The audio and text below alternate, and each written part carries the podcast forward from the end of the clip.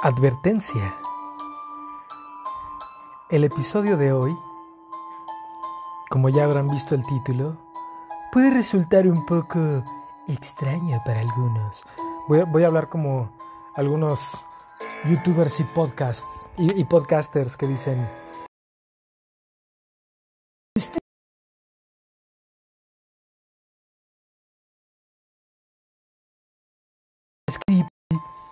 cosas que te asustarán.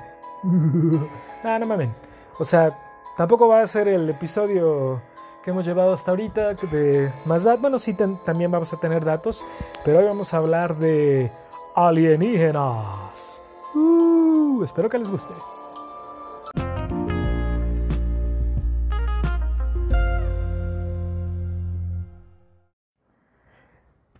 Bien, pues este, vamos a empezar este queridísimo episodio número 6 y les voy a pedir un favor. Váyanme contando cuántas veces digo este o hago mis pausas de mm, creo que todavía las pausas son un, poco, un poquito más pocótono, un poquito más aceptables, pero los estes definitivamente me los tengo que quitar en algún momento. Así que váyanmelos contando por favor y hay en un mensajito a los que tengan mi contacto directo me dicen cuántos estes me contaron. Eh, bien, bien, bien. Pues, ¿qué les parece si empezamos con... Ay, mamachita, la música.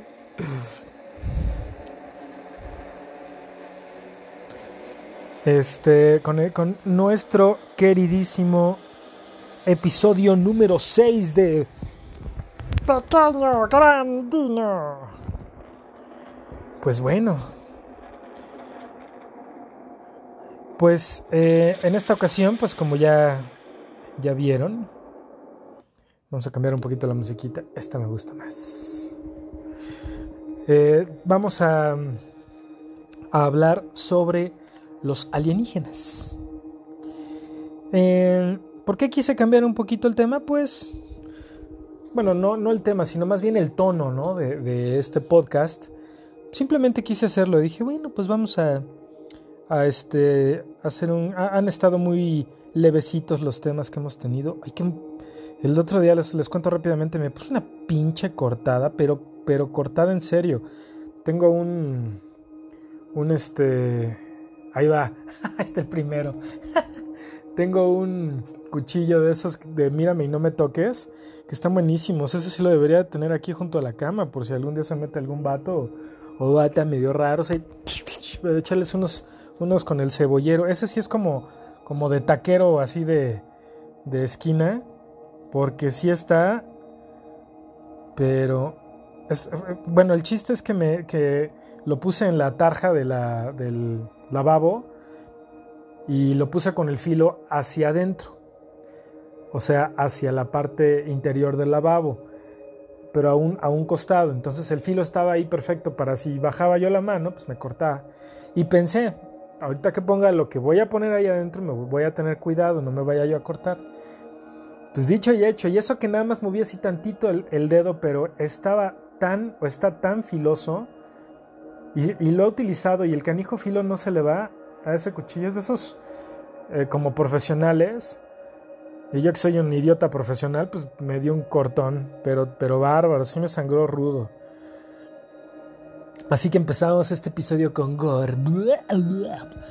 Pues bueno, hay, hay temas que no puedo decir que me apasionan, me interesan, pero pues la verdad es que como soy súper incrédulo, y hay, hay, muchas cosas en las que definitivamente no creo, me cuesta mucho trabajo creer, pues precisamente por eso eh, se me hacen temas curiosos y padres de cierta forma, porque me gusta leer algunas de esas cosas, me gusta escuchar algunos podcasts, ver videos, este, o leer algunos libros o revistas o artículos sobre estas situaciones.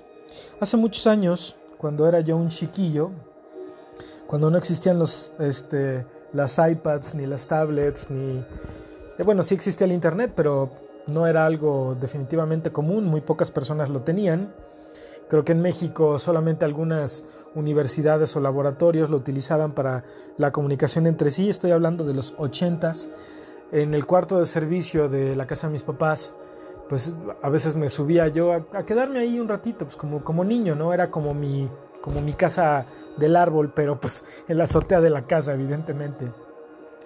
Y este, me gustaba subirme y le había yo encontrado a mi papá y unos libros, entre otras cosas. Cachinados. imagínense ustedes, no voy a decir más. Este. Ay, qué pobre de mi papá, qué quemón. Ya hagan de cuenta que no dije nada. Este, bueno, encontré unos libros de mi papá que pues eran de temas diversos, ¿no? Había uno de la vida de Marilyn Monroe, había este que me, encantaba ese libro, me encantaba ver a Marilyn en la portada. Tenía, eh, pues tenía de varios temas, tenía algunos libros de Rius, tenía libros de socialismo, de comunismo. No porque mi papá fuera ni comunista ni socialista, simplemente también le gustaba leer cualquier tipo de tema.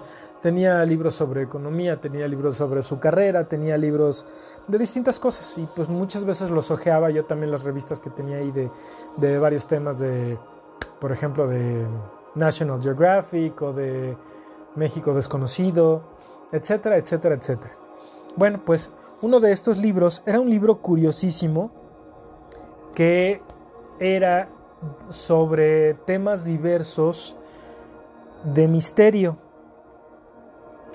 Eh, pues ese libro me, llamó muchísimo la atención, me encantó, se me hizo algo curioso y me encantaba leerlo y releerlo y releerlo. Y desgraciadamente en una de esas mi mamá tiró varias de esas cosas y entre esas cosas se fue ese libro.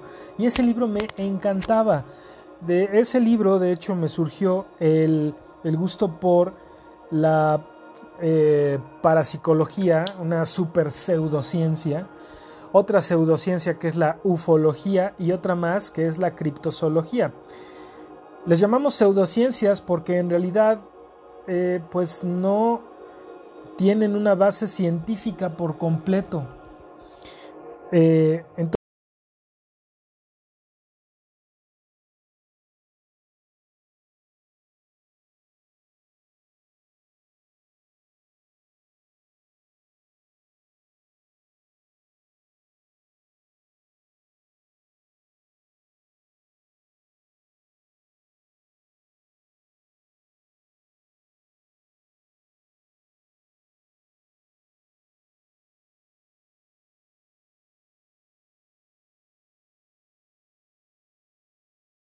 hacer afirmaciones sobre estas investigaciones o búsquedas.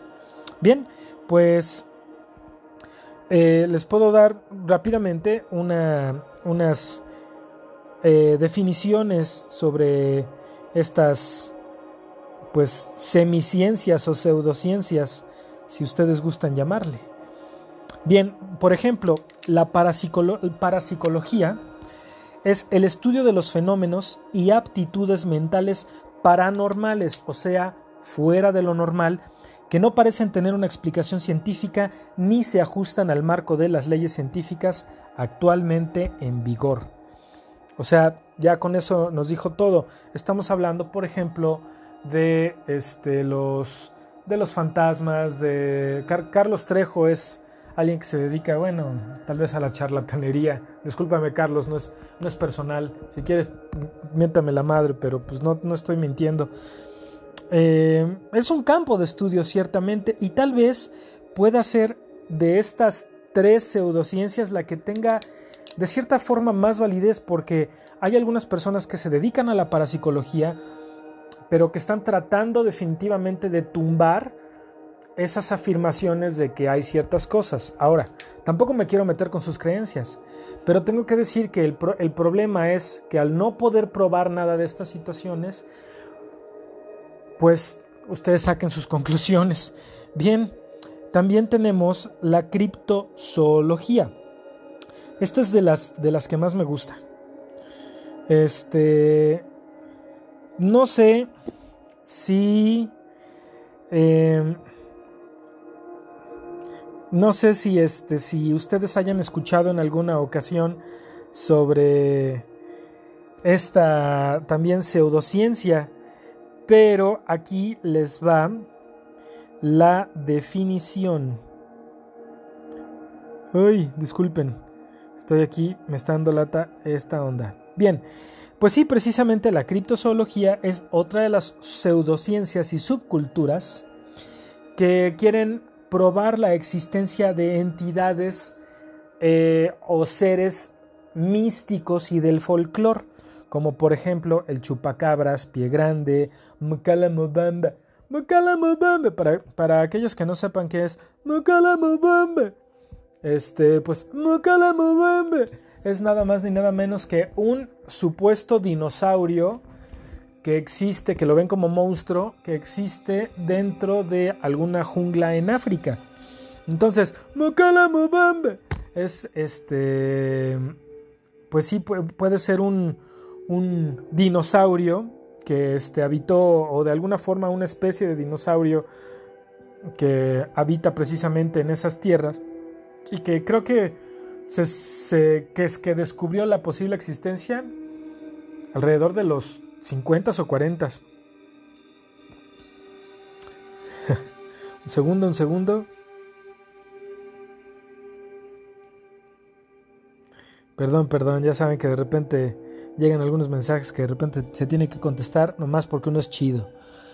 Eh, bien, ahora vamos con algo que está más dedicado a nuestro episodio del día de hoy, o a mi episodio. Sigo hablando en como si fuera aquí un chingo de gente, ¿no? O sea, yo soy producción, yo soy director, yo soy el de la voz cantante, yo soy el que hace las, las, las investigaciones pedorras para obtenerles los datos que les vamos a dar.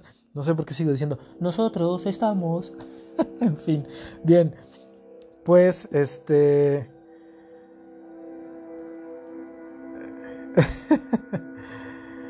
pues el, tema que nos trae hoy a este podcast, a este episodio, es los aliens. Y por tanto, otra de estas pseudociencias es la ufología.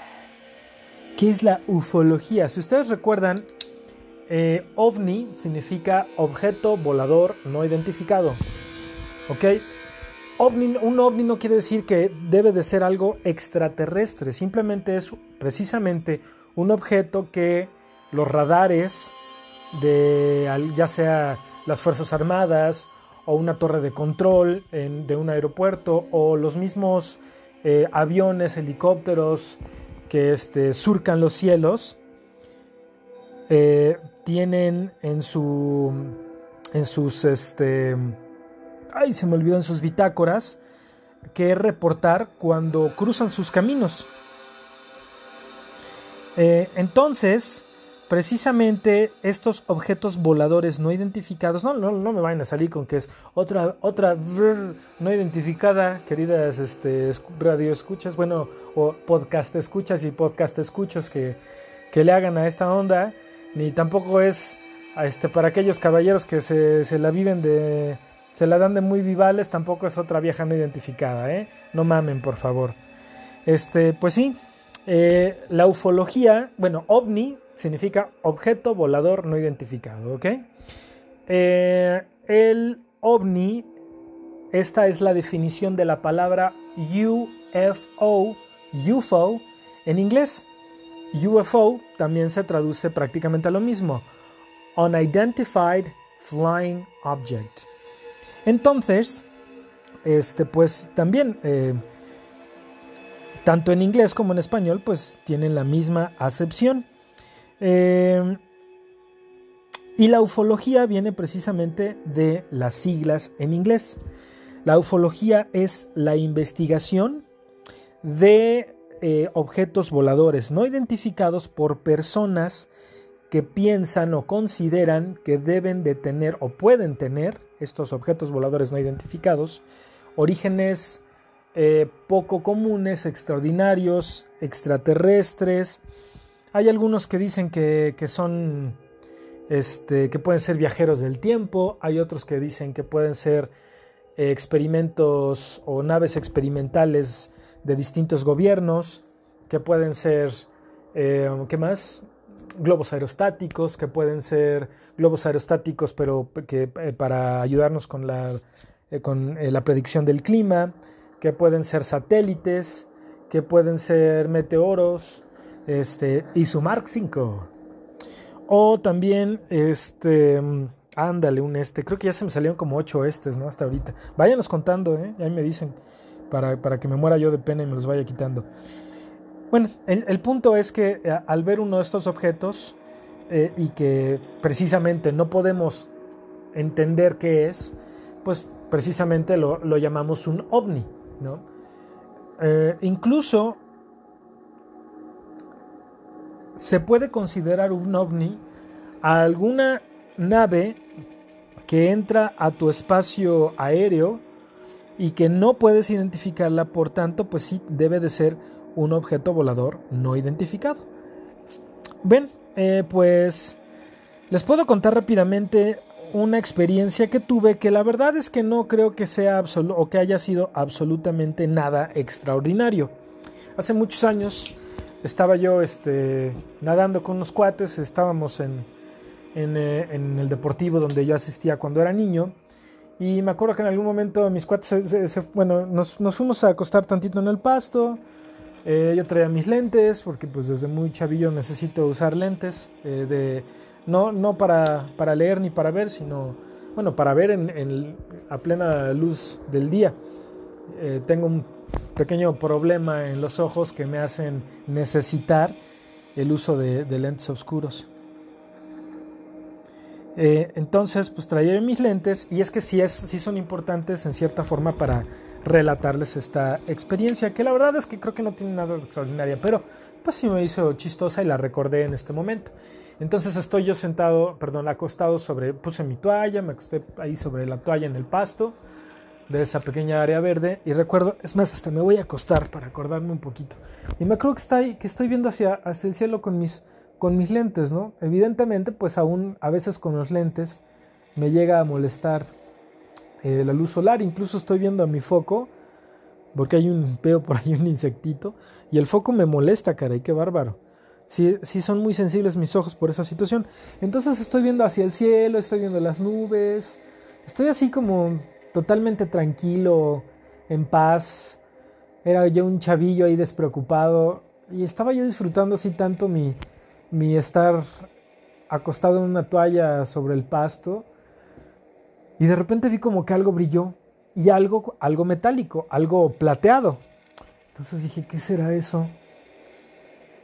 Entonces de repente me quito los, los lentes o, o medio los quité, los levanté tal vez para ver si tenían algo y no les vi nada.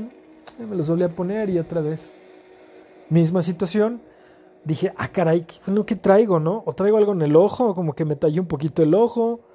No pasó absolutamente nada. Y este, al volverme a acostar, ya no vi nada, pero unos segundos o unos minutos después, un poquito tiempo después, otra vez volví a ver esa cosita y dije, bueno, a ver qué es, no es de lente. Entonces ya me, intenté fijar y enfocar mejor y sí me di cuenta que efectivamente había algo que estaba en el cielo, ¿no? Se veía como una bolita de color plateado. Yo creo, o mi, mi hipótesis, mi hipótesis es que era un, un, eh, un globo precisamente aerostático de esos que son más pequeños que sirven precisamente para la predicción del clima. Eh, no recuerdo haberlo visto que fuera girando o que hiciera algún movimiento repentino, absolutamente nada. Por eso también no creo que haya sido algo súper extraordinario. Pero sí me acuerdo que, fue una experiencia pues bonita, por decirlo algo, eh, por decirlo de alguna forma, porque definitivamente pues sí vi un ovni, porque no logré identificar lo que era el objeto. De ahí a pensar que a lo mejor era una nave extraterrestre o algo así, la verdad es que la veo muy difícil. Aunque si ustedes me preguntan, creo que veo más eh, plausible el hecho de que pueda haber vida extraterrestre que existan fantasmas.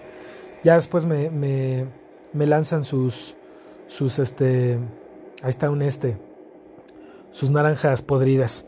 Bien, pues continuando con nuestro queridísimo tema de los aliens. Ay, por cierto, no, le hemos preguntado a Pedro Robot cuál es su postura sobre la vida extraterrestre. Pedro Robot, buenas noches, gracias por estar aquí en Pequeño Grandino. ¿Puedes decirnos cuál es tu opinión sobre la vida en otros planetas? Perfecto, Pedo Robot. Pedo Robot siempre tiene unas. Qué bárbaro. Tiene, tiene el comentario atino, el comentario ideal. Bien, pues eh, quiero platicarles que desde noviembre 20 de 1984 existe SETI. Ustedes van a decir, ¿qué chingados es SETI? No se dice SETI, güey, se dice Z si se comen. Son como los pinches champiñones, te los ponen en un machete con queso y te lo tragas, güey. No, no. SETI significa Search for Extraterrestrial Intelligence, o sea, búsqueda de, inteligencia extraterrestre.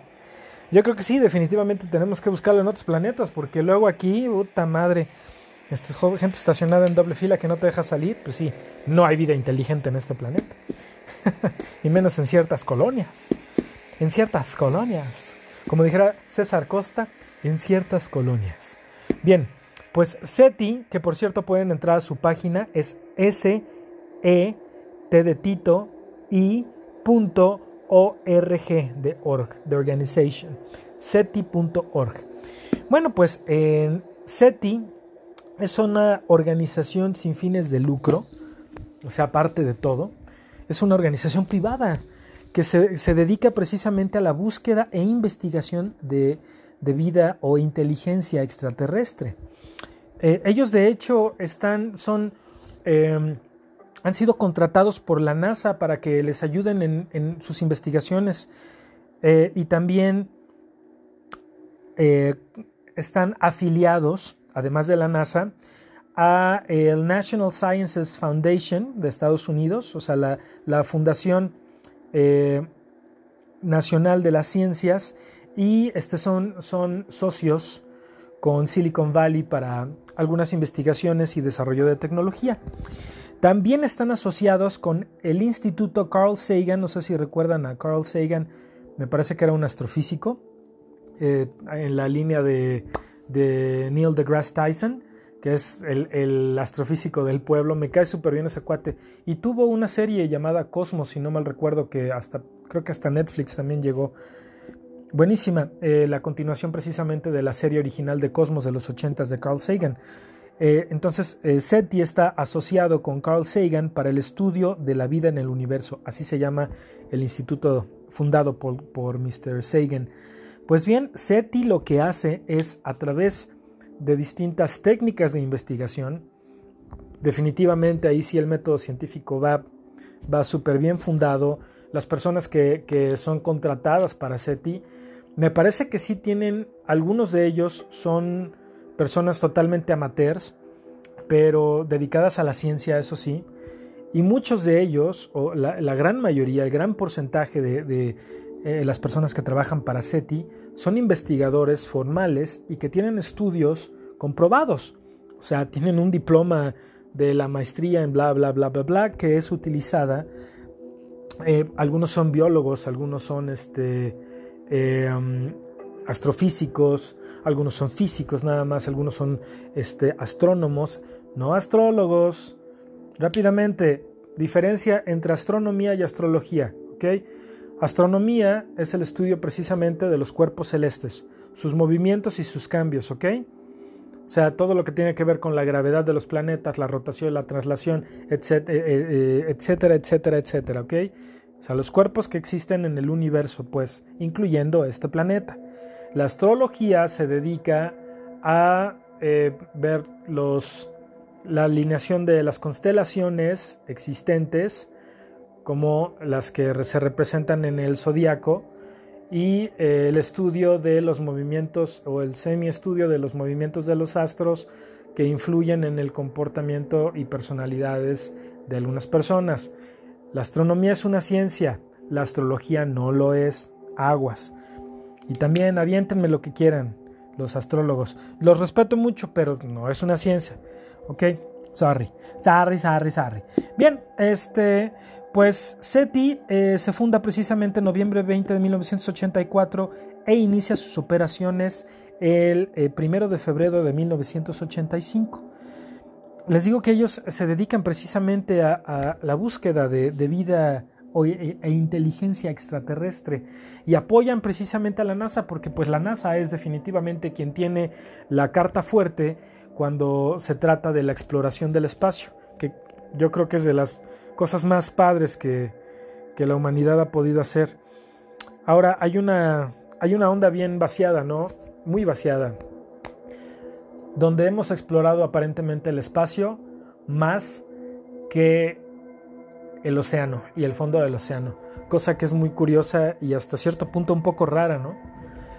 Siendo que el océano pues está aquí, pero aparentemente la diferencia es que es más fácil poder salir de la atmósfera terrestre que soportar presiones barométricas intensas en el fondo del océano. Y mientras más vas bajando y te acercas hacia el, hacia el, este, el centro de la Tierra, hacia el núcleo de la Tierra, a través de, el fondo marítimo, pues este, la presión va siendo mayor y sí es, es difícil, los instrumentos fallan, es difícil para el, el humano soportar, para el cuerpo humano soportar esas presiones.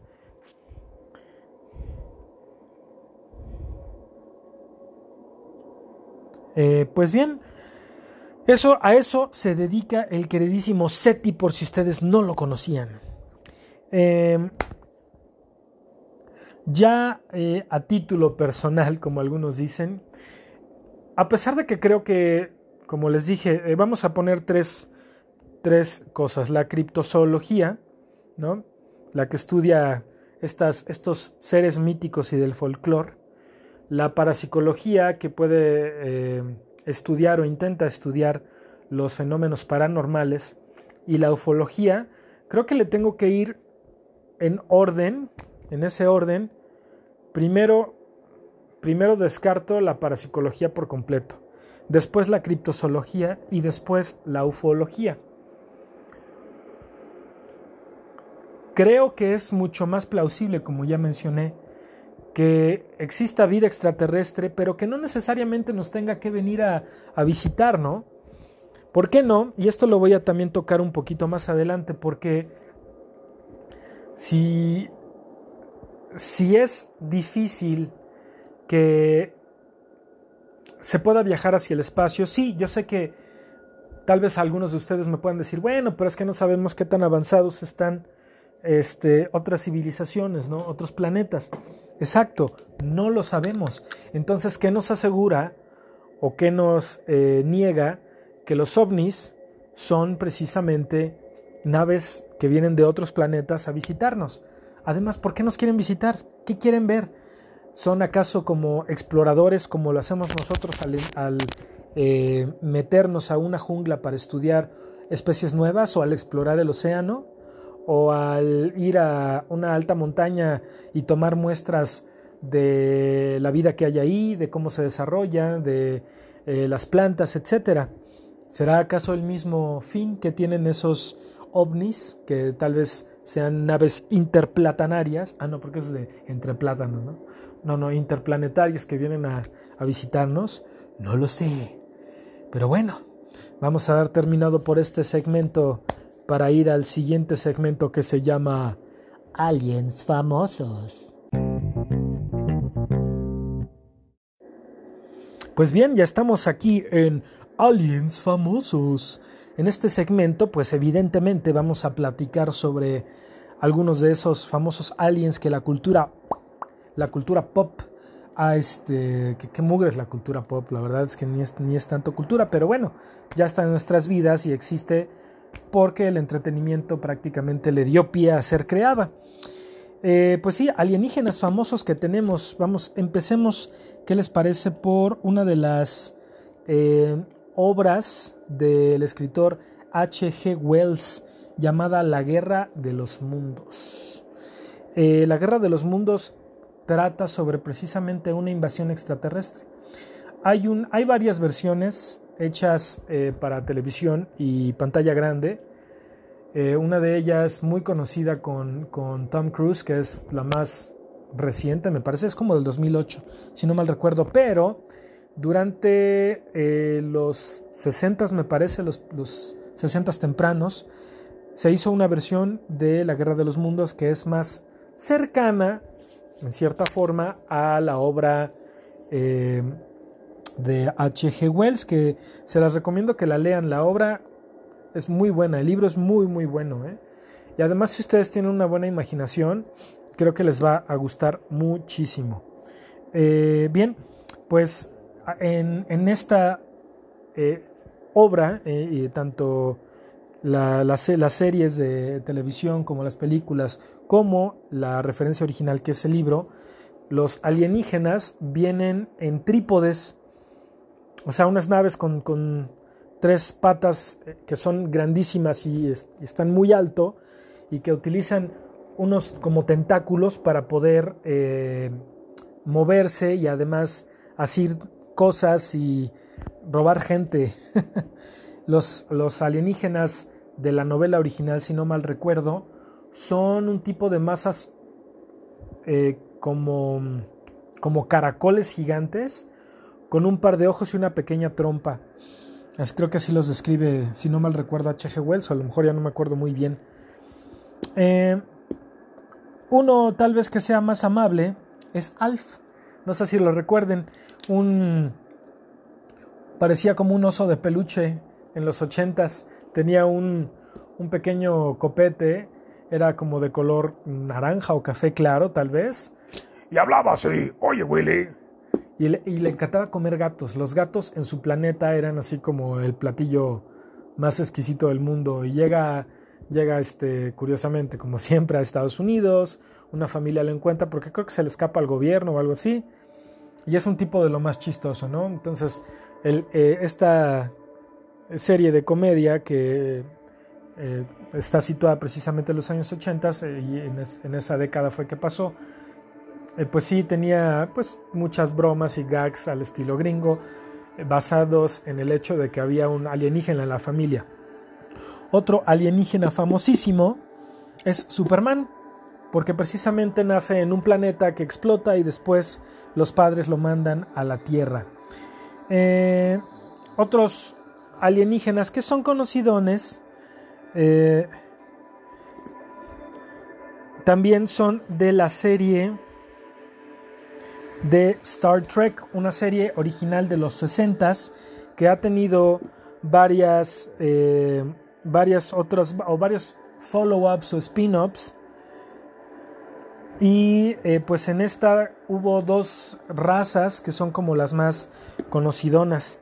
Una de ellas es la raza de el, señor Spock, que es el que tiene el cabellito de, corte de basinica y las orejas de elfo, ¿no? Las orejas picuditas y que hacía su seña con la mano. Ay, cabrón, la quise hacer y me dolió mi dedo, lastimado. Y este, este cuate era eh, un, un vulcano, se llama su raza. Y los otros que también estaban cagadísimos, que parece que tenían así un cacho de mole en la frente, o como que se metieron un madrazo, o, como cuando vas al cuando vas al baño y te recargas en la, en la pared de enfrente si tu baño no es muy grande, como el mío, y te queda así como arrugadita la frente, así tenían esos güeyes. Eh, esos se llaman Klingons. Este, pues esta serie, como he dicho, pues ha tenido varias varias este, series adicionales, además de la original de los 60s. Eh, a través de los tiempos eh, hubo una en los 80s, en los 90s, 2000 y 2010. Y actualmente me parece que hay una, si no mal recuerdo, en Netflix. O dos, creo. Bien. Eh, también tuvo películas modernas que, que, fueron protagonizadas por Chris Pine en el papel de el Capitán Kirk. Bien. Otras, ah, también tenemos alguno, uno reciente que creo que a mucha gente le va a gustar y que es nada más y nada menos que Groot, que en la siguiente película de Guardianes de la Galaxia ya era Baby Groot y seguramente se le, va, le gusta a muchísimas personas. Bien, eh, también tenemos a unos que están más canijos y unos de estos son definitivamente mis favoritos. Primero tenemos a los depredadores que aparecieron por primera vez con Arnold Schwarzenegger Schwarzenegger, como me decía una amiga, que es la, pronunciación correcta. Schwarzenegger. Este, este cuate es un comando que anda ahí en la jungla y creo que van a derrocar eh, en un país latinoamericano a un, a un este, dictadorcillo o algo así. Y pues se encuentran con que hay un alienígena ahí en la jungla que los anda cazando. Ya después en otras películas posteriores revelan que son una, una raza de alienígenas que se dedica a cazar a otros, a otros este, seres de otros planetas, ¿no? Y lo hacen por deporte y, y como rito de, de, paso a la adultez. Y estos eh, resulta que en algún momento se hacen enemigos por una, un, pequeño cameo que hicieron o, u homenaje en la segunda película de estos monos, de los depredadores, a una película de 1979 que se llama nada más y nada menos que Alien. Y esos, esos son mis alienígenas favoritos. Me encantan esos monos. Son como hormigotas o grandes termitas que, que hacen unos nidos y que utilizan a los, a los seres cuyo planeta infecten para este, crear más de sus monos y comérselos. Eh, y, y en, pues sí, resultó que fílmicamente y creo que hasta en cómics y en series son este, enemigos de los depredadores. Bueno, en fin. También tenemos unos que hacían ac ac, que son los, este, los aliens que vienen de Marte, que tienen cara de calavera y un cerebro vaciadísimo y enorme, que utilizan unos trajes pues como de astronauta viejito y que salen primero eran eh, originales de la compañía Tops, personajes originales de la compañía Tops que sacaron en unas cartas coleccionables que se llamaban precisamente Invasores de Marte. Y posteriormente Tim Burton, el, el director también de El extraño mundo de Jack y Edward Scissorhands, él es también quien, quien dirigió esta película, versión de esas tarjetas originales. Eh, me parece que fue de fines de los 90, si no estoy mal, y tienen un elenco padrísimo. Otro alienígena chistosón de, me parece ya de 2010 para acá, es Paul. Me parece que la película es como de 2012, 2013. Donde también es un típico alien de esos grises cabezones con los ojos grandotes, este, medio rasgados, que cae a la tierra y el cuate es vaciadísimo. El personaje hace la voz Seth Rogen, el actor este que es súper cagado. Y este salen Simon Pegg y su cuate de todas las películas con, el que, con, con quien sale. Nick. Ah, se me olvidó su nombre. Bien, otro que es pues un alienígena que viene o que llega a probar los placeres este, mundanos es de la película El hombre que cayó a la tierra, The Man Who Fell to Earth, eh, basado en la aparente canción de, bueno, no aparente, sino la canción de David Bowie, que precisamente es quien protagoniza esta película. Ah, no, bueno, no, la, canción tiene otro nombre, es The Man Who Sold the World. Ah, otros alienígenas famosos, bueno, hay muchos que salen en las películas de Star Wars, ya lo deben de saber. Y eh, también otros de los que son pues más o menos conocidones son los famosísimos gusanos que son los amigos de Kay y de Jay en Men in Black, en Los Hombres de Negro, ¿no? que siempre andan tomando café. Pues estos son algunos de los aliens famosos que han salido en películas. Para agregar dos más, eh, hay una película británica, ahorita les digo el año, ahorita les digo el año en un momento.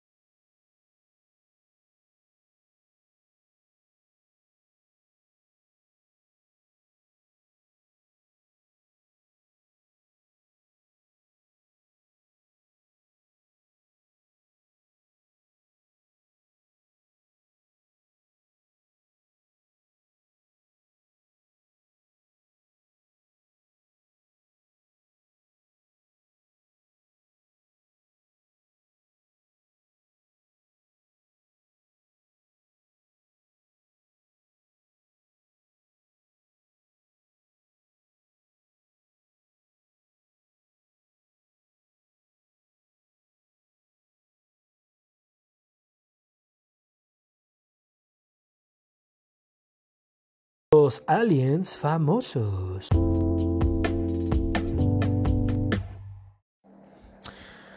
Pues bien, ahora tenemos nada más y nada menos que un segmento donde les voy a platicar sobre, en este tema de, de los aliens, abducciones que han sido famosonas o que han llamado la atención, que han sonado en su momento. A lo mejor ustedes no las han escuchado porque a lo mejor realmente el tema no es algo que les interese mucho, pero aquí les voy a platicar la que a mí más quiero pensar que me llama la atención, bueno, perdón, que me llama la atención porque quiero pensar que tal vez sea un mega hiperchoro. Creo que en algún momento incluso iban a hacer una una película no recuerdo bien, pero sí ha habido, ah sí, se hizo una película en 1975 llamada El, el incidente UFO. Y también se hizo un episodio de la serie Dark Skies. También en, los expedientes secretos X hubo ahí referencias. Ha habido, ah, también en la, en la segunda temporada de American Horror Story, también por ahí hay algo parecido. En la serie que tienen que ver, si les gustan este tipo de cosas, tienen que ver la caricatura de Gravity Falls. Era una cosa increíble, que es de Disney. son un par de hermanitos que se llaman Dipper y Mabel. Mabel es cagadísima porque está así como loquilla, pero, pero loquilla chida, ¿no? Y este, y encuentran pues monstrillos, fantasmas, este, cosas así súper míticas y padres. Voy a tomar un poquito de agua. Entonces sí, sí se ha cubrido. Este. Sí se ha cubrido. ¿Qué pedo? Sí se ha cubierto eh, muchísimo en. En, este, en los medios. Eh, este. Este tema de, de el matrimonio de Barney y Betty Hill. Esta es una bueno, hay que recordar que en algún momento de la historia de los Estados Unidos, de América, de Norteamérica, hubo una segregación racial terrible por muchos años, que eh, gracias a, a personas que tuvieron la buena lid de intentar acabar con esta situación, como por ejemplo Rosa Parks, que fue una activista estadounidense como eh, Harriet Tubman, la escritora, y como otros activistas que también eran o fueron políticos en cierta forma, Martin Luther King Jr. y Malcolm X, gracias a estas personas, eh, el racismo varios pasos atrás durante la época de los 50, que fue crucial para el movimiento social de las personas afroamericanas en los Estados Unidos. Entonces estamos hablando de una década donde precisamente eh, el racismo era generalizado y estaba terrible, era súper mal visto que existiera una pareja interracial. Esta pareja era conformada por Barney y Betty Hill, una pareja estadounidense interracial. ¿Qué significa? ¿Qué chingado significa interracial? Pues que eran una persona afroamericana y una persona blanca. Bien, pues esta pareja, eh, pues sí, es, en, algún momento aparecen en un pueblo y en New Hampshire precisamente, y dicen que ellos iban manejando en la noche del 19 de septiembre de 1961, a, más o menos a las diez y media de la noche. Venían de Portsmouth después de haber pasado unas vacaciones en las cataratas del Niágara y Montreal. Venían manejando eh, llegando al sur de Lancaster, que es en condado de New Hampshire, Betty dice que hay una, una luz muy brillante en el cielo que se movió hacia abajo de la luna y de Júpiter. Y después se movió un poquito hacia la parte oeste de la luna. Perdón, es que anda por aquí una mosquilla latosa. Eh, después también durante el trayecto, Betty vuelve a observar, recordemos que, es en la noche, a las diez y media de la noche aproximadamente. Después Betty vuelve a observar, pero en esta ocasión, una, em, una estrella que se está moviendo. ¿No? O sea, ay, se me, se me olvidó el nombre, ustedes disculpen. Bien, entonces pero ve que esta estrella, en vez de estar cayendo, y ahí tengo el nombre, pero se me fue, lo tengo en la punta de la lengua, pero en vez de caer, estaba subiendo, estaba ascendiendo. Entonces Betty le dice a Barney, Barney, para el auto, para el auto, por favor. En ese momento, Barney y Betty descendieron del auto. También, eh, no solo para, para poder observar mejor lo que eso que Betty había vicenteado en el cielo, sino también para pasear a su perro. Entonces bajan del auto y este, sacan unos binoculares. Recordemos que ellos vienen de sus vacaciones, entonces, pues sí, precisamente deben de traer unos binoculares, a lo mejor porque estuvieron ahí viendo los, eh, los escenarios de la naturaleza o a lo mejor se subieron a una parte alta de una montaña y andaban ahí de chismosos. Entonces, en algún momento Betty cuando observa con los binoculares esa, esa este, estrella que ella vio moverse, ve que hay un ovni. Órale tú, súbete, vente. Ya llegó la enana aquí, estaba bien dormidota en la sala. Y este, al observar eh, con los binoculares hacia el cielo, se da cuenta que hay una especie de pues de nave con muchos colores que está moviéndose a través de, el, de la extensión de la luna. Em, una de las hermanas de Betty le había contado años antes que había visto un platillo volador. Exacto, Pedro Robot, tú sí sabes.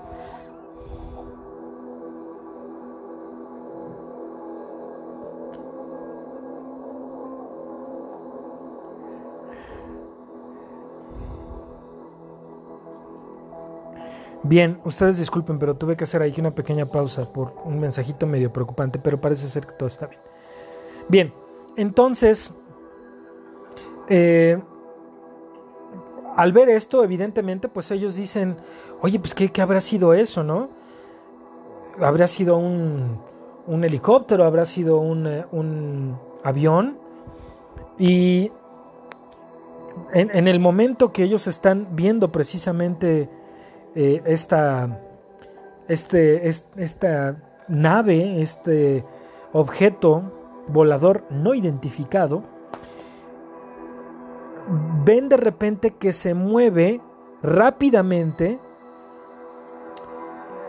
da una vuelta o da un giro y se mueve hacia ellos. ¿Ok? Entonces, en ese momento Barney precisamente piensa, oh, no creo, no creo, Betty, que ese objeto haya sido un avión. En ese momento hablaron al 911. no, no, no hablaron al 911. Creo que todavía no existía el 911. Entonces, como que pues se sacaron de onda y siguieron manejando. Em, iban manejando a una velocidad baja para seguir meticheando ahí al objeto este volador. Varias veces pareció o les, les pareció que este objeto iba rotando mientras se movía. Y se movía también en forma errática. O sea, mientras se iba moviendo, iba girando. Y además se movía hacia un lado, hacia el otro. O sea, no tenía un curso fijo, vaya. En algún momento se fijan que el objeto se acerca más hacia ellos y está prácticamente ya encima del vehículo de los, del matrimonio Gil. Así que en ese momento Barney se asusta y parece ser que detiene el auto. Estaba aproximadamente entre 24 y 30 metros sobre su vehículo que era un, un Chevrolet Bel Air del año 57. Y prácticamente tapaba todo lo que eh, el, el espectro de visión les alcanzaba dentro de su auto. O sea, si ellos veían hacia afuera, pues prácticamente lo único que veían era la nave hacia el frente de ellos y parece ser que también, bueno, prácticamente los rodeaba. Después de eso, pierden el conocimiento y... Un momento, un momento. Así, pierden el conocimiento y se dan cuenta que... Ah, bueno, sí, claro, eh, durante el tiempo que el, que el ovni estuvo sobre ellos, tuvieron varias sensaciones eh, físicas, ¿no? Eh, sentían como que el cuerpo les vibraba, sentía que, sentían que el, el, auto también como que temblaba, etcétera, ¿no? O sea, tuvieron muchas sensaciones que el, perdón, que el ovni les causó. Cuando se dan cuenta, viajaron 56 kilómetros hacia el sur sin darse cuenta. Y solamente tenían algunas, algunos recuerdos muy vagos de lo que les había pasado. Eh, posteriormente empezaron a tener algunas, algunas consecuencias físicas de estas, de estas cosas. Eh, tuvieron Tenían, creo que, algunas como huellas como de manipulación en el cuerpo. No, no recuerdo haber yo leído específicamente si eran como moretones o algo así. Tal vez sí, o, raspones, tal vez. Em, les. Ah, me acuerdo que, que, un artículo incluso decía que cuando los empiezan a examinar, encontraron que tenían como rastros de, de radiación que les pasaron un contador Geiger y, este, y vieron que sí tenían como rastros de radiación. En fin, eh, el punto es que en algún momento, quién sabe cómo, y ahí es donde ya empieza la puerca a torcer el rabo, su caso llega a los oídos de la fuerza, de la fuerza aérea y su caso se va directamente al proyecto Libro Azul, que es bueno, que es el nombre con el que se designa a las investigaciones que hace la Fuerza Aérea de los Estados Unidos o hizo en su momento sobre eh, los objetos voladores no identificados. En algún momento a Betty y a Barney les hacen regresiones eh, con, a través de hipnosis y ellos prácticamente comentaron o cuentan, relataron su experiencia que después de que el ovni llega y se posa sobre el carro, bueno, no se posó, pero sí estaba flotando sobre el carro, a esos 24-30 metros, eh, los bajaron del carro. Parece ser que más bien el auto subió o lo sacaron. Creo que ese detalle no, no recuerdo si, en algún momento se menciona, pero ellos ya estaban dentro de la nave y les hicieron, les hicieron exámenes físicos. Prácticamente les, les hicieron su probe Nunca relatan si anal o no, pero les hicieron un probe, tanto a ella como a él. Y aparentemente el, el hecho de que hayan estado bajo ese análisis médico que los alienígenas les hicieron, les dejó esas secuelas que ellos tuvieron. Em, la razón por la cual verificaron con un contador Geiger si tenían ellos signos de radiación es porque sí tenían algunos, algunos síntomas de envenenamiento por radiación.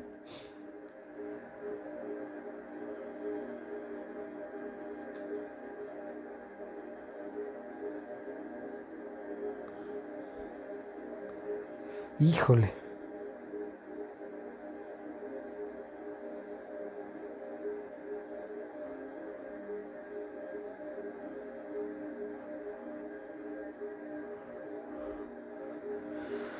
Ok, bueno, pues este es uno de los casos más socorridos o más conocidos de las abducciones que algunas personas han reportado que, de las que han sido este, sujetos. Les voy a, decir rápidamente otros casos. Uno también de los, de los famosones es de la familia McBrazel.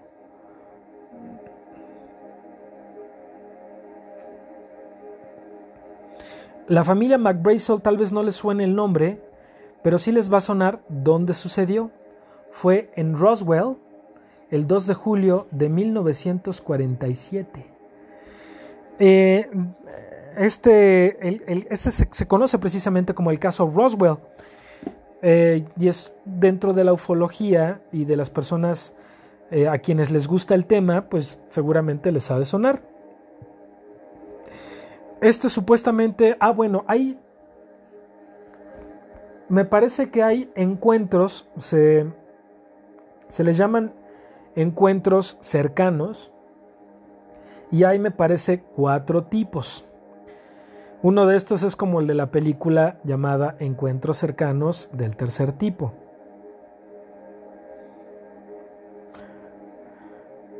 Ahorita les digo rápidamente ¿A qué se le llama el encuentro cercano? Es precisamente cuando tú ves un objeto volador no identificado o tienes contacto con los ocupantes del mismo o definitivamente con alienígenas. Ahorita recordé otra situación que me pasó hace muchos, muchos años cuando todavía era maestro de inglés. Estoy cruzando el puente de periférico de, para pasar de un lado de, la avenida hacia el otro. Y, ya eran, digamos, las 5, no, como las 6.45 de la mañana, vamos a decir. Todavía no, no amanecía bien, se veía muy poca luz, este, que apenas estaba empezando a salir el sol. Y me acuerdo que vi así como unas lucecillas, pero sí recuerdo que se vio como si fuera una aurora boreal, pero en chiquito.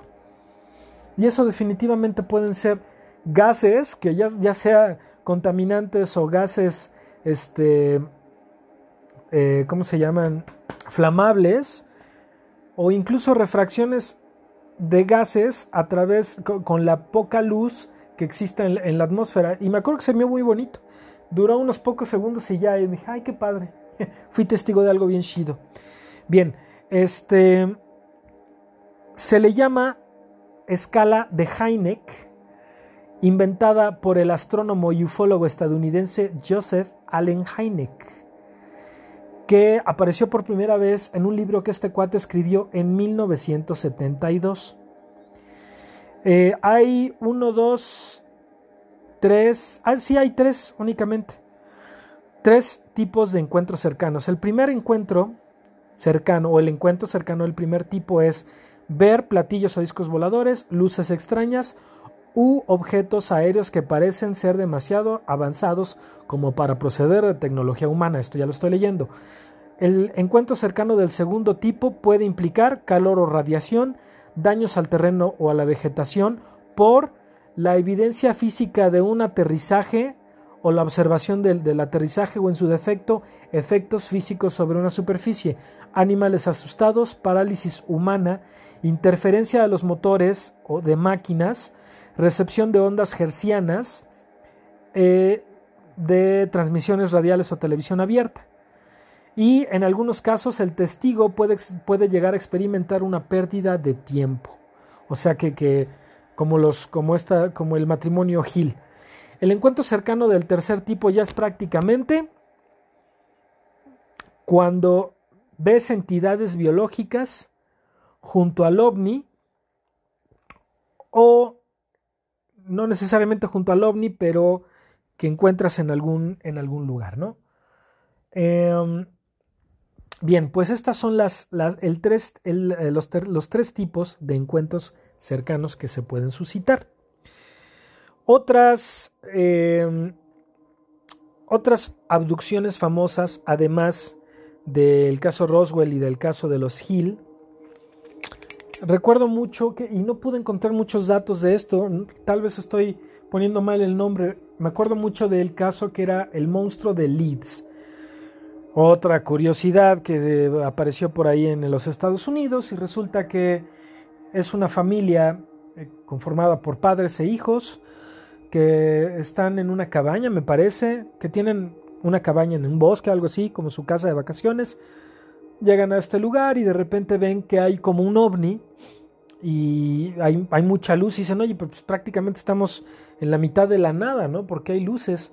Entonces cuando salen a investigar, de repente ven a un monstruo con una cara como de la flama de la vela, o sea, con, con esa forma, eh, como romboide, con un tipo como, como vestimentas de metal que flota y con ojos brillantes, ¿no? Y también después de eso eh, reportan síntomas de, envenenamiento por radiación.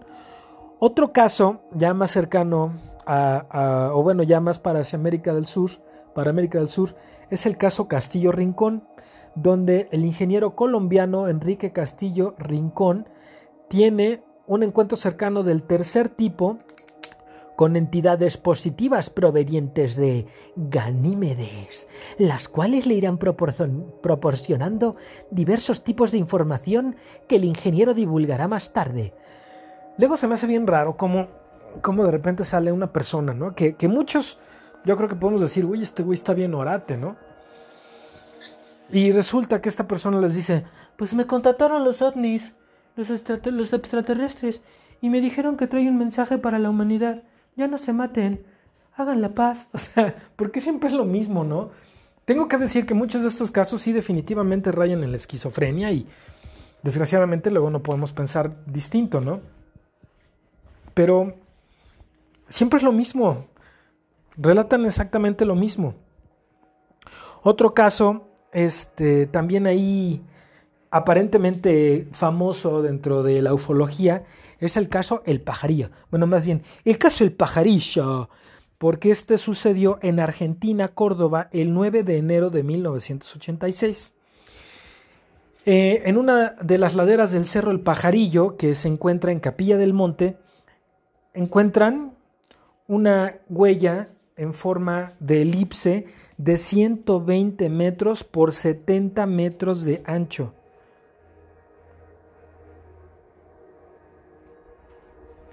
Eh, y pues se quedan así oye, no manches, pues qué pudo haber hecho esto, ¿no? Entonces los testigos dicen que eh, cerca del cerro vieron una, una luz roja como un foco que se acercó. Entonces, supuestamente, pues lo que vieron estas personas, pues fue eh, un encuentro cercano del segundo tipo. El, el que es que periodista, JJ Benítez, que lo tal vez a, los que les gusta eh, este tipo de lecturas lo conozcan por las obras del caballo de Troya. Eh, caballo, rápidamente, el, breviario cultural. Caballo de Troya es, son, es una serie de libros en donde unos científicos, digo, la verdad es que para ondas científicas está poca madre, digo, para ondas científicas, de ciencia ficción está poca madre que lo lean, porque son unos científicos que inventan una máquina del tiempo y eh, regresan en el tiempo para visitar a Jesús y creo que dos de ellos se convierten en apóstoles. Punto. Bien, entonces, eh, pues sí, JJ Benítez y este, un ufólogo llamado Fernando Jiménez del Oso eh, estuvieron a cargo de la investigación. Me acuerdo mucho que en esos programas donde pasaban videos chistosos y cosas de esas, en algún momento pasaron un video, o no me acuerdo si fue uno de esos programas de Tercer Milenio con Jaime Maussan. Ah, no sé, ese ya sonó más como a López Dóriga. Pero me acuerdo que mostraron un, un, video en un rancho aquí en México. No sé, no me acuerdo si en Texcoco, no me acuerdo si en Puebla, no recuerdo en dónde. Pero este, me gustó mucho cómo les quedó el video a las personas que lo hicieron. Porque está una señora y es es, vamos a decir, como las 7 de la noche que ya está muy cercano, eh, eh, muy cercano a ocultarse por completo el sol y todavía queda un poquitito, un mínimo de luz. Entonces, este, de repente dice, está, está grabando la señora con una cámara de video, de hecho. todavía no había teléfonos con capacidad de, grabar. Eh, y dice, ay, ¿qué es eso que se está viendo ahí? No recuerdo si, es, si está grabando como desde su casa. Parece, o por lo que yo recuerdo, parecía que estaba ella en el exterior y estaba como atrás de una, de una, mm, como puerta o atrás de una, em, de un enrejado o algo así, de una cerca tal vez, más bien. Y está grabando y dice, ay, pero ¿qué es eso? Ay, ¿qué es eso que se ve ahí? Es como una hormigota. Y de repente se voltea esa como hormiga. Y sí, tiene cabeza como hormiga, pero que le brilla y este y un cuerpo grande, pero el por la toma parece que esa, ese como alienígena tiene el tamaño de una vaca más o menos eh, por, por, la perspectiva, ¿no? Y ese me gustó mucho porque dije, oye, pues si es choro, qué bien lo hicieron, ¿no? Les quedó muy bien, aunque en el movimiento parece que es como una marioneta porque, pues sí, se mueve como tal, ¿no? Como si tuviera el peso y, eh, de una marioneta y estuviera unido ahí por algunas por algunos hilillos, pero les quedó muy bonito, eso sí. Ese me gustó mucho y me acuerdo que lo he tratado de buscar, pero no nunca nunca lo he encontrado, ¿no? Porque se me hacía muy curioso. Em, ah, y sí, en el, así dice en el video la señora. Ay, es como una hormigota. Bien, pues estas son, estas, estas fueron algunas de las abducciones que si ustedes gustan eh, buscarlo, el artículo se llama Los incidentes ovni más famosos de la causuística mundial. Ay, qué pendejo soy.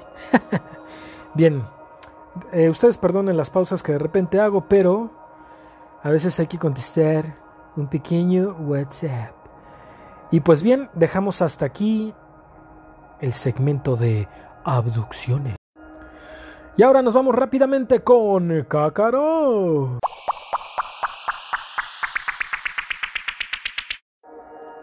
Pues bien, en nuestra sección de Cácaro, pues tengo dos recomendaciones, una muy evidente, otra no tanto. Em, la primera que les voy a hacer es una de mis películas super mega hiper favoritas de terror no cósmico, pero definitivamente un terror espacial. La película que ya mencioné en Aliens Famosos de 1979 del director Ridley Scott, Alien. Esta película a mí me encanta, me encanta la, la estética de la película. Eh, el artista plástico H.R. Giger, como le llamaba Alejandro Jorodowski, pero me parece que es es correcta la pronunciación de su nombre. Este H.R. Giger es el que se encargó de darle vida a este, esta bestia que parece como electro, perdón, biomecánica, que es el, el xenomorfo, el alienígena. Vamos a preguntarle a Pedro Robot qué opina de esta película. Pues tal vez no estoy yo de acuerdo contigo, Pedro Robot, pero a mí me encanta esta canija peliculita.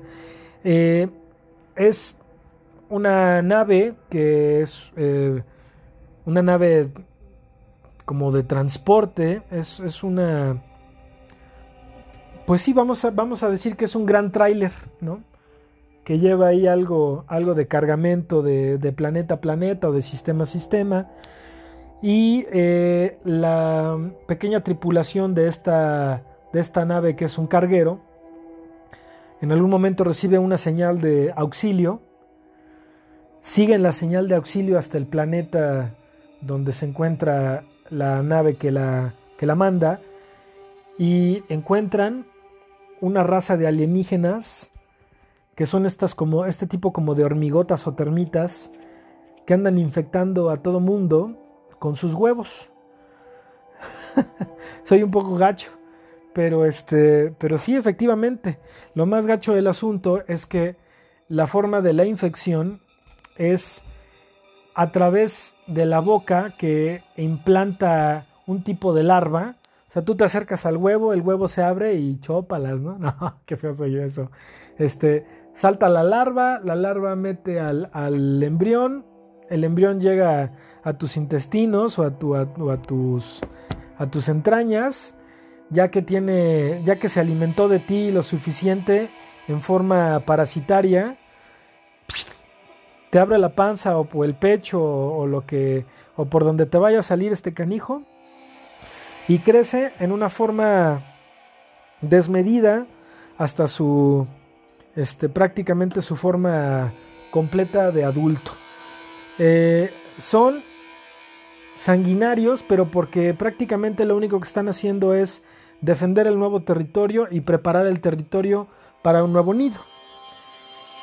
Me gustan muchísimo estos, estos porque este cuate, el concepto del alienígena que creó Ridley Scott junto con H.R. Giger, se me hizo padrísimo. A mí me encantan, son de mis monstruos favoritos del cine. Se me hacen bonitos, se me hacen padres, no tienen ojos, ven como por un tipo de, o eh, más bien perciben movimiento y calor, si no mal recuerdo.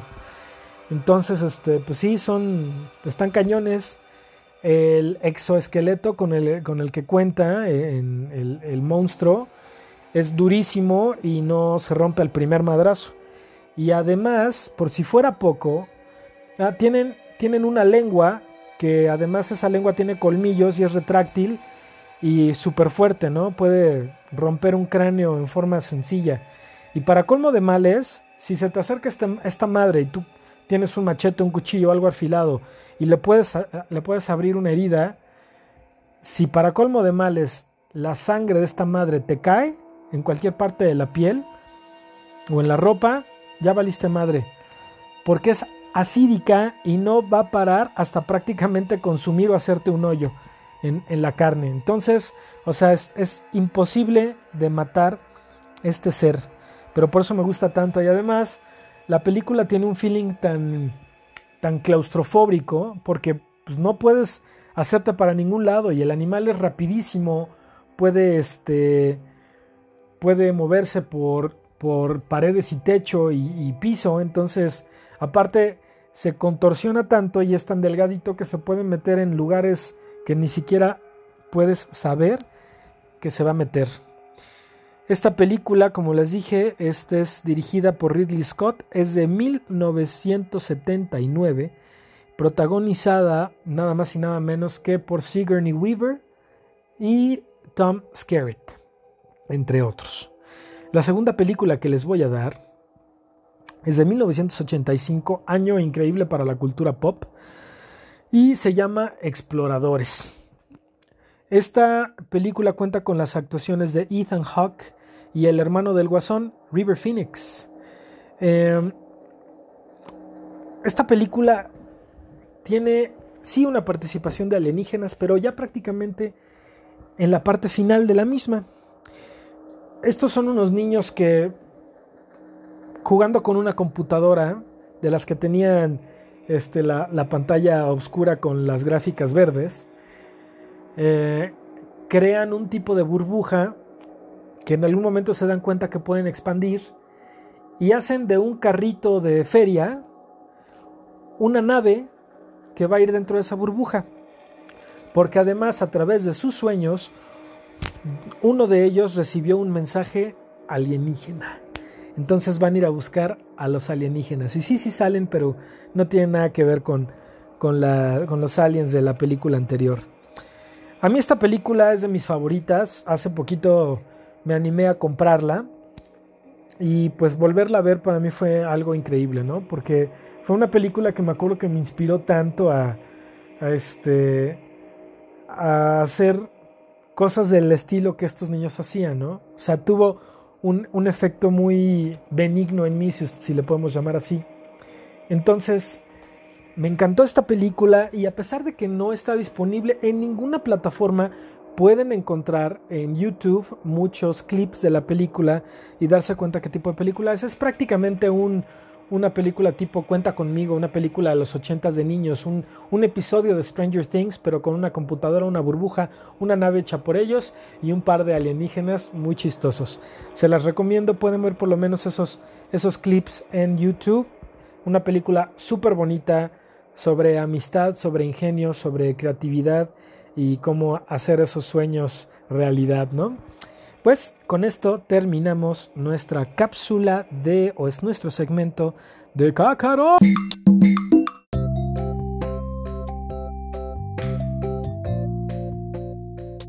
Pues bien, con esto terminamos este episodio número 6 y eh, pues espero que les haya gustado estos datos que les di. Ya, ya sabemos que SETI, ya, este, ya tenemos la definición de, de criptozoología, de ufología y también eh, de parapsicología. Eh, como ya les dije, pues ya sabemos que existe SETI, a lo mejor habíamos escuchado, mencionado de ello. Hablamos un poquito sobre algunos alienígenas famosos y sobre el caso del matrimonio eh, conformado por Betty y Ben Hill, quienes fueron abducidos por extraterrestres supuestamente en, durante los, los 60. Eh, ya como recomendación personal, pues si a ustedes les, les interesa este, tipo de temas, o a lo mejor no necesariamente los ovnis o la vida extraterrestre, pero si les gusta, por ejemplo, como a mí, de repente mirar hacia el cielo, eso es algo que yo disfruto enormemente. Eh, en mi teléfono tengo la app que me parece que es de Google, que se llama SkyMap. Eh, esta es precisamente pues para ver las constelaciones y eh, si hay a lo mejor algún evento como un eclipse o este o como estrellas fugaces que será lo que se me olvidó hace rato pues Pueden, pueden utilizar esta aplicación, repito, se llama SkyMap. Es S-K-Y-M-A-P. La pueden encontrar tanto en Google Play como en, en iOS, me parece. Y también si no, si no, les gusta esa, pues hay otras aplicaciones muy similares para que ustedes puedan ver y leer las constelaciones y saber qué es lo que estamos viendo. Eh, tengo muchísimas ganas y esa es una recomendación adicional si también les gusta ver este tipo de cosas o verle la carita padrísima a la luna y sus cráteres, pues hay telescopios de muchas, em, de, mucho alcance y algún alcance a lo mejor hay medianón, tanto para amateurs como para personas que están más interesadas en ello. Yo tengo definitivamente pensado comprarme un telescopio porque hay algunos momentos en que la luna se ve enorme y bonita y me compré un telescopio así de esos medio pedorrines. Y ni siquiera es un telescopio, más bien es como un. un em, como un catalejo.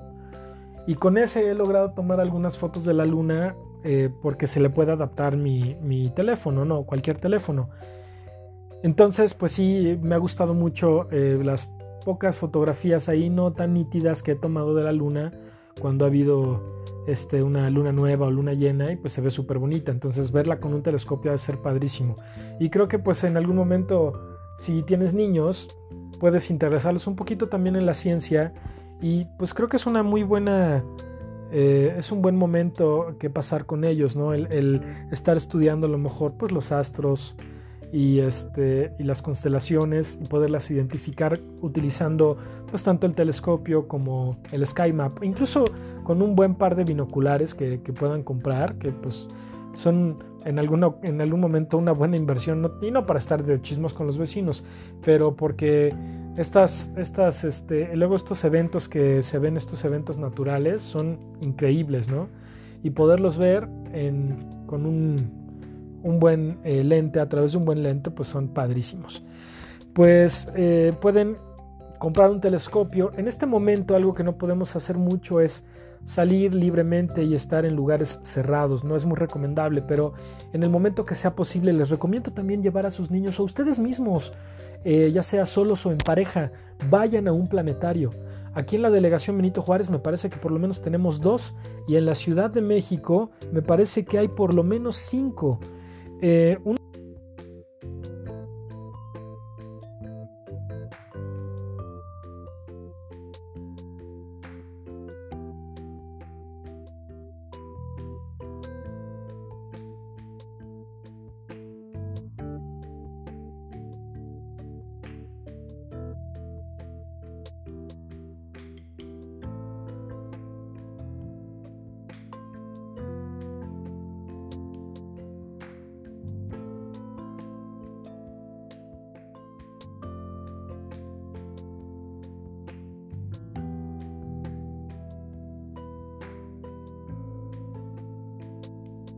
efectivamente.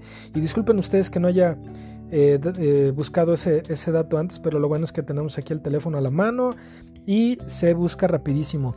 Tenemos el, el planetario Luis Enrique Erro, que es el que les comento y el que me parece que eh, el que fui yo siendo niño y es, es algo padrísimo. es estar viendo realmente las estrellas en un lugar pues tapado, sin, sin las inclemencias del mal tiempo.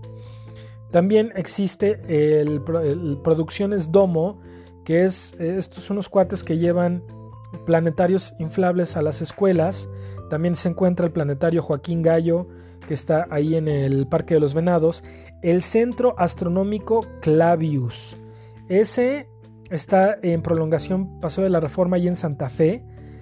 Y eh, hay, hay oportunidad de estar en el día y en la noche, me parece, aunque no sé los horarios. El planetario José de la Herrán, que es parte del, eh, de Universum. Eh, y eh, pues sí, esos son los cinco que existen aquí en la Ciudad de México.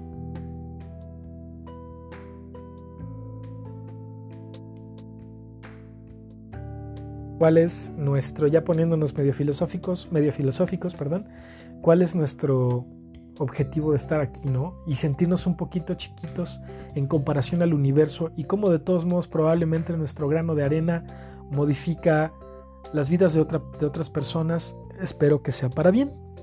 Entonces, pues es una oportunidad padrísima, aunque si también tienen la oportunidad de hacer una pequeña excursión, por ejemplo, aunque sea a la Jusco, al mirador que se encuentra ahí, Ahí también se pueden ver en, eh, eh, las estrellitas muy padre y hay un pequeño restaurante, aunque pues igual, eh, continuando con la misma idea de, lo que estamos viviendo en estos momentos, tal vez todavía no sea buena, buen momento para ir, pero en algún momento creo que podremos regresar a nuestras actividades dentro de esta aparente nueva normalidad y pues podrán hacerse un viajecito ahí al, al mirador para, para poder admirar las estrellas como deben de ser.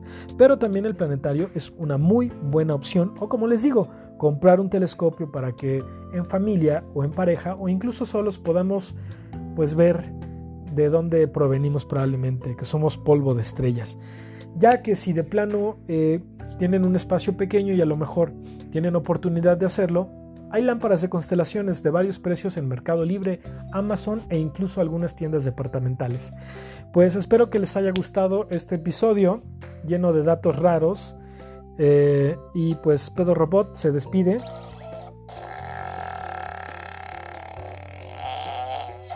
Ah, cabrón, ese creo que hasta dejó premio. Este, y yo también me despido, soy Yogi. Esto fue Pequeño Grandino, el episodio 6 donde hablamos de aliens y nos vemos el próximo viernes. Cuídense mucho. Entre semana. Nos vemos.